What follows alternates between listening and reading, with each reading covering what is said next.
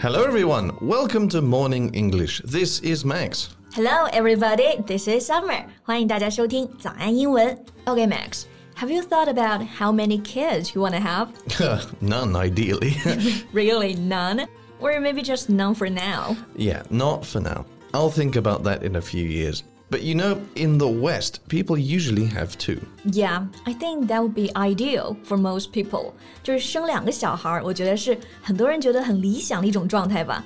But I think now young couples are under greater pressure to have two babies. Right, there are so many things to consider before having a baby, let alone 2 Like you have to think about all the medical, financial, and emotional aspects. 对，生小孩嘛，就是身体、经济、情感都需要做好准备。然后其中有一点我觉得特别重要，就是夫妻双方之间的感情也一定要准备好，不然就很容易产生矛盾，或者是出现这种丧偶式的教育。 Yeah, having a baby tests the strongest relationships in ways they don't expect. Sometimes the stress is too much and the marriage won't last. Yeah, the stress is too much. 压力真的太大了，生孩子就是对彼此一个考验。哎，我最近就想到谢娜和张杰这一对明星夫妇啊，他们又上热搜了。就是娜姐生完这个双胞胎之后，现在怀了三胎，然后张杰把她照顾的特别好，特别负责。那他们这种爱情保鲜的秘诀呢？我觉得我们还是可以借鉴的。We can learn from them about how to keep the romance alive. Sure, let's talk about that. 在节目的开始，给大家送一个福利，今天给大家限量送出十个我们早安英文王牌会员课程的七天免费体验权限，两千多节早安英文会员课程以及每天一场的中外教直播课，通通可以无限畅听。体验链接放在我们本期节目的 show notes 里面了，请大家自行领取，先到先得。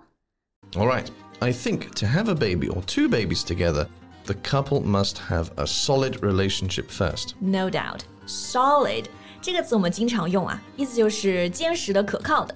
Like we can say solid evidence, solid foundation。所以这个 solid relationship 就是说坚实可靠的婚姻。比如说谢娜、张杰结婚十年了，那他们的婚姻就可以说 a solid marriage。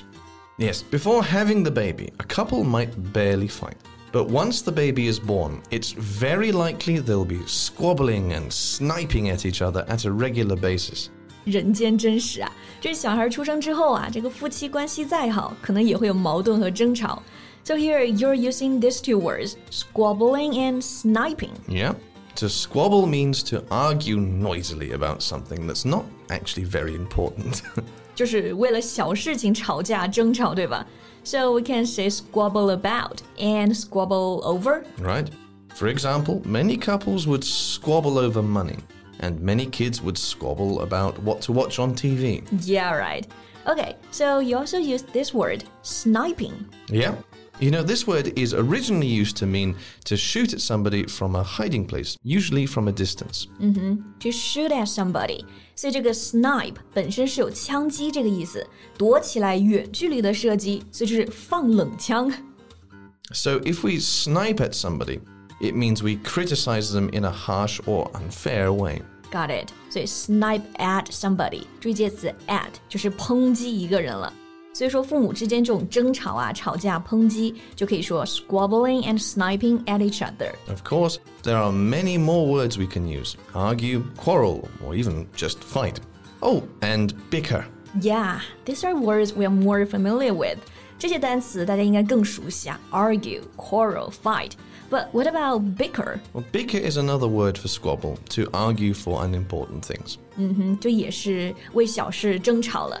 Okay, so what could we do to avoid bicker, argument, or all kinds of fight? Talking. Talking is one of the most important things of any relationship. Talking 就是沟通了，对吧？So, do you often talk with your wife? Not at all, but we bicker a lot. Maybe that's not true, right? No, that's not true. Okay, so everyone knows that talking is important, but it's so hard to do. but at least we should try. Try to make time to talk. For example, we can set aside half an hour at the end of the day to chat in bed, which I do, or just have a 30 minute walk every week, Which you don't do. which I don't do. I used to. 所以就是说，没时间呢，也要挤出时间来沟通，对吧？ 像这名人夫妻或者像 Max 和他老婆都很忙，但是啊，还是会挤出时间来陪伴对方。这里的挤出时间、留出时间，就可以用到这个词组 set aside time to do something。 Right. To set aside means to keep or save something for a particular purpose. Like I'm setting some money aside for my vacation. 你在存私房钱。About this one, does your wife know that? Of course not. I keep my money secretly. OK，不过你老婆其实发现了也没事儿，因为在感情中呢，要能替对方思考，原谅对方也很重要。You know, forgiving is also an important part in a marriage. exactly. We should go easy on each other. Go easy on somebody. That's a good phrase. Yeah? That means to be more gentle and less strict or angry with someone. 就是说对一个人很温柔，能够原谅他。 But sadly, my wife never goes easy on me. But I choose to forgive her for being so. That's why you make a good couple. 所以刚刚这个 go easy on，大家知道吗？除了可以说对一个人好一点，其实后面啊有时候还能加一个食物的名词，表示少放一点这个东西。 比如大家跟我们湖南人去吃饭，那你们肯定就会说，哎，少放点辣椒，就可以说 go easy on the chilies。 Anyway, sometimes it's just better to be kind to one another, when appropriate, of course, to simply let it go. Because part of caring about someone is accepting they won't always get things right. Wow, you're a man of wisdom right now. When it comes to making excuses for my pocket money, I am. Yeah, right. 但有道理呀、 关心一个人呢，就是能接受他们身上就不完美的地方。比如宝妈们生完小孩之后，这个外表情绪肯定都会有很多变化。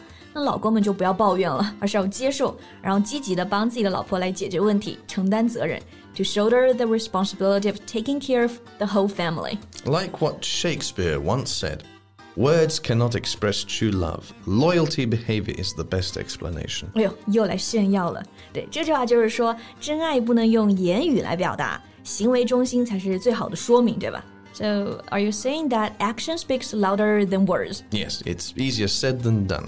But I think if you put your effort to work on your marriage and your small family, amazing things will happen. 那不知道大家家里有小孩之后，是不是也在努力的给自己的小家来保鲜呢？给自己爱情保鲜呢？也欢迎大家给我们留言，分享一下你的秘诀呀。 I think that's all the time we have for today, actually. So, thank you so much for listening. This is Max. This is Summer. See you next time. Bye. Bye. 今天的节目就到这里了。如果节目还听得不过瘾的话，也欢迎加入我们的早安英文会员。 成为会员，您就可以无限畅听我们每天一场免费的中外教直播课，以及两千多节原创系统课程了。今天我们限量送出十个七天免费试听权限，试听链接放在我们本期节目的 show notes 里了，请大家自行领取，先到先得。This podcast is from Morning English. 学口语就来早安英文。